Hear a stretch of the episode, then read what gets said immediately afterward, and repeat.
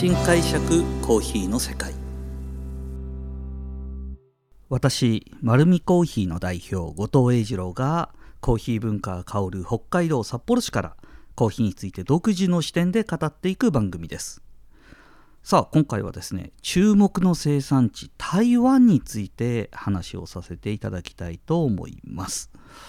えー、台湾のコーヒーですねすごいあのーもう今回コンテストが行われまして美味しいコーヒーを飲んだんですけども今さらにいろいろ調べてですね台湾のコーヒーって何で美味しいんだろうっていうのを、えー、と今ちょっと掘り下げていろいろと調べてみました。それとですねもともと台湾が僕実は馴染みがありまして大学時代にですね一度行っているんですよ。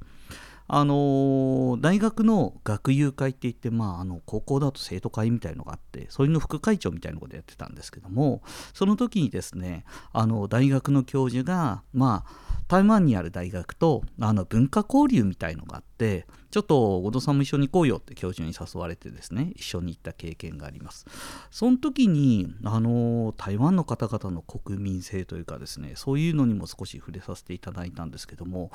感覚なんですけどもなんかすごく私たち日本人に近いなっていうのが勝手な思いですけども思いました。まずあの人柄が非常に穏やかで優しくて。そしてあの、聞いてみるとですね皆さん勤勉であの、真面目にお仕事されるようなそんなイメージがあります。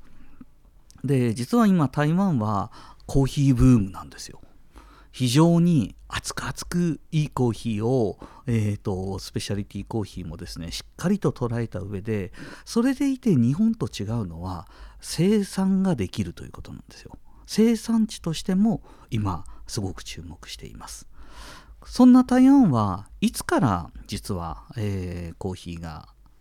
中心になってきたのかというともともとは生産地として品種が持ち込まれたのはですねイギリスからじゃないかとか、えー、ジャワから入ったんじゃないかとか諸説あります。ただ、えー、実際に、えーと、生産として大きく発展したのはですね実は少しだけ日本が関わっているんですけども1902年まあそれをその頃は日本が、えー、台湾を、えーと、統治していた時代で台湾総督府の方から、まあ、あの国産の、えー、コーヒーを作ろうという形で、えーとテストが始まりました。そして世界中のコーヒーの品種この時実は集めてるんですね大体のエリアってその三大品種って言われるアラビカ種ロブスタ種リベリカ種がエリアごとの特徴を持って成長していくんですけども一番最初ですねこの3種類とも実はこの台湾では、えー、栽培が行われてさまざまな品種の検証がされています。そして、えー、しばらく経ってコーヒーは作れるだけの規模になったんですがどちらかといえば飲む文化があったかと言われると台湾はですね、まあ、皆さんよくご存知のように中国の影響も受けておりまして、えーと、お茶文化そして最も有名なのはウーロン茶ですよね。僕も大学時代に行った時にはウーロン茶を、えーと、向こうで飲んだんですけどもまあこれも僕たちの考えるウーロン茶とは全然違ってバリエーションがものすごいあるんですね。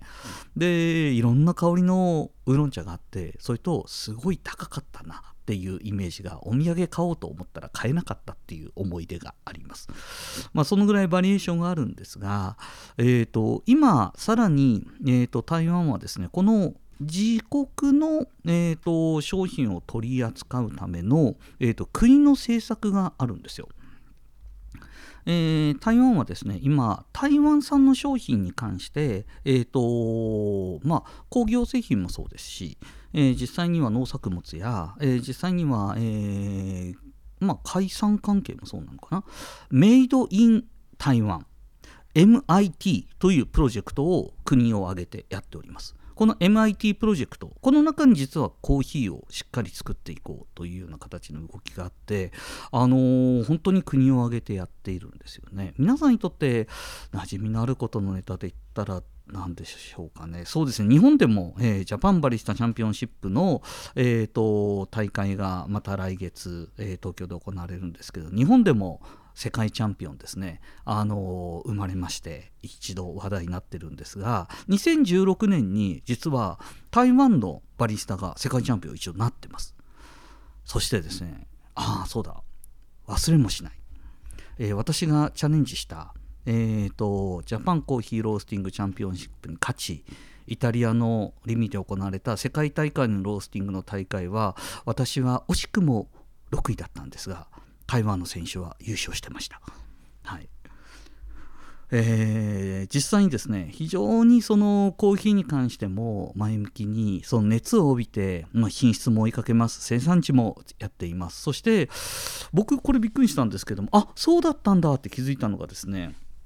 あのやっぱりコーヒーの抽出に関してもいろいろ検証しているのであの皆さん知ってますか？あの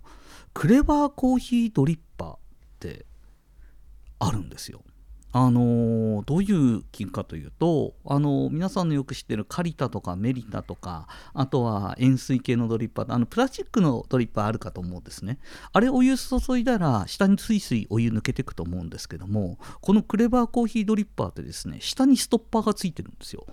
なので1回お湯入れますよね。で私たちあの蒸らしを行わないといけないので少し待たないといけないし注ぎすぎちゃうとうまくいかないんですね。下からスーッと抜けちゃうので。これ、えー、クレバコーヒードリッパーストッパーがついてるのでまずさーっとお湯かけて蒸らした後え実際に1杯分のお湯の量を上で測りながらお湯入れるんですよ。